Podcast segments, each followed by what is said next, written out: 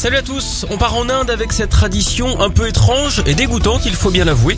Dans un petit village, tous les ans, les hommes se livrent à un rituel, une bataille de bouse de vache. Tout le monde y participe, hein, les enfants comme les adultes.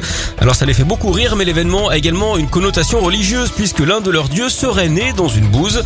Sans compter que beaucoup d'hindous pensent également que cette matière les protège des maladies. Alors on n'a pas à être jaloux en France, hein. nous aussi on a de quoi être fiers à ce niveau-là. Après tout, on a bien la crotte de l'asco et les crottes de la balme. Allez, on enchaîne avec une bonne nouvelle. Si vous avez un chien, votre toutou a désormais sa propre chanson de Noël. Elle a été spécialement composée pour eux. Il y aurait carrément eu des recherches scientifiques pour savoir quelle était la mélodie qui les faisait le plus réagir. Voilà ce que ça donne. Walkies. Sit. Sit. Dinner time. Who's this? Who's this? Sit. Un mélange de, reggae, de son de cloche et d'instructions. Le titre a été enregistré dans les studios où sont notamment passés les Beatles et les Pink Floyd. Reste désormais à créer de nouvelles vedettes. hein. Michel Berger allemand par exemple, Indochinois ou encore euh, Calo Weiler.